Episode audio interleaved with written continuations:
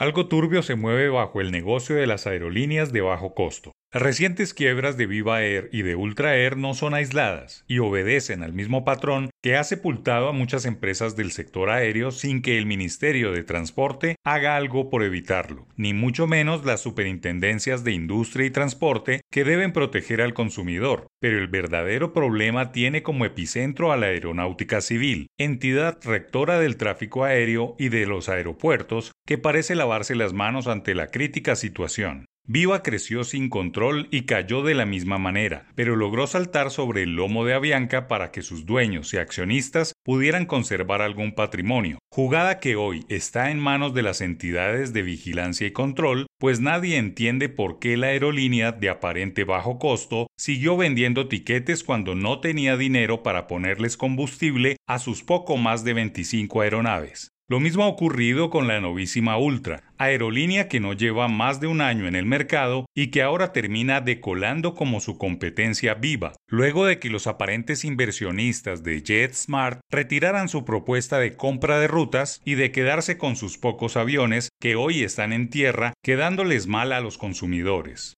El hilo que deben seguir las autoridades y ser muy estrictas con su tarea es identificar a los emprendedores de las dos aerolíneas que son casi los mismos y quienes además tienen el mismo modus operandi en otros mercados como el mexicano. Colombia no puede seguir siendo un mercado en donde nacen, crecen y se quiebran aerolíneas de bajo costo porque nadie es capaz de vigilarlas, menos aún que el mercado local siga permitiendo que este tipo de empresas les quiten el dinero a las personas con falsas promesas de calidad en el servicio a bajo precio, situaciones que deberían estar bajo la lupa de la SIC y la Supertransporte. Alguien no está diciendo la verdad. La empresa informó sobre una capitalización de 20 millones de dólares a través de inversionistas nacionales e internacionales y habían informado con bombos y platillos que JetSmart tenía un acuerdo de entendimiento para adquirir 100% de las acciones. De este modo, los representantes de las compañías firmaron el 16 de marzo una carta de entendimiento con la que se inicia un proceso de due diligence que permitirá conocer la información técnica y financiera que demanda este tipo de negociaciones, informaron las dos aerolíneas a través de un comunicado.